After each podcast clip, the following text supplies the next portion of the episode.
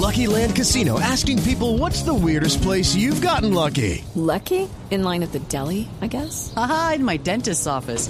More than once, actually. Do I have to say? Yes, you do. In the car before my kids' PTA meeting. Really? Yes. Excuse me, what's the weirdest place you've gotten lucky? I never win and tell. Well, there you have it. You can get lucky anywhere playing at LuckyLandSlots.com. Play for free right now. Are you feeling lucky? No purchase necessary. Void where prohibited by law. 18 plus. Terms and conditions apply. See website for details.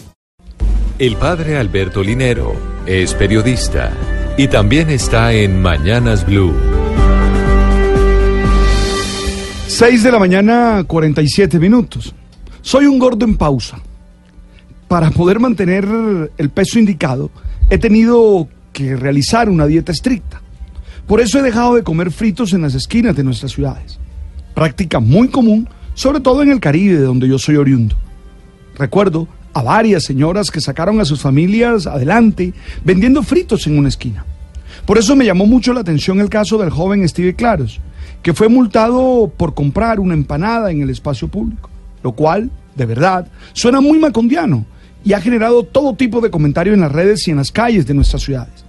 Realmente creo que es una exageración y que no interpreta bien el sentido común en una sociedad con tantas dificultades de desempleo, que el desempleo el año pasado fue de 9.7%. Seguro, la gente no vende en los andenes simplemente porque quiere, sino porque no tiene otra oportunidad. La Policía Nacional asegura que el ciudadano amonestado por la compra de la empanada fue advertido por el procedimiento, pero hizo caso omiso, por lo cual los policías proceden a aplicar las órdenes correspondientes al Código Nacional de Policía, contenida en el artículo 140, numeral 6, que dice promover o facilitar el uso indebido del espacio público. Se entiende el problema que genera el mal uso del espacio público, eso está claro. Se entiende también la necesidad de hacer cumplir la norma, pero también se requiere sentido común frente a este tipo de situaciones.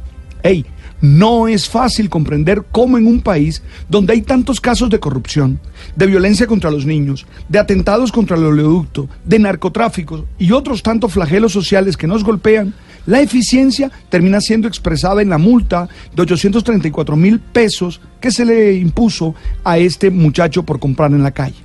Se tienen que entender cómo se construyen nuestras leyes. Vale la pena entender que los presupuestos éticos políticos de la democracia deliberativa, es decir, ciudadanía, opinión pública y participación, son fundamentales en la elaboración de las normas, como en el caso del Código de Policía. Entiendo y valoro el trabajo de nuestra Policía Nacional, pero se necesita comprender la dimensión de las acciones que se toman, porque este tipo de noticias lo que hace es golpear su imagen. Pero ojo, también hay que dejar claro que no son ellos los que hacen la ley es al Congreso a los que tenemos que pedirle que haga leyes que interpreten nuestra realidad. Creo que más allá de toda la ironía, de toda la sátira que se ha realizado en las redes y que realmente son muy ocurrentes y creativas, vale la pena hacer una reflexión en torno a cuál debe ser nuestra actitud frente a los problemas fundamentales de nuestra sociedad.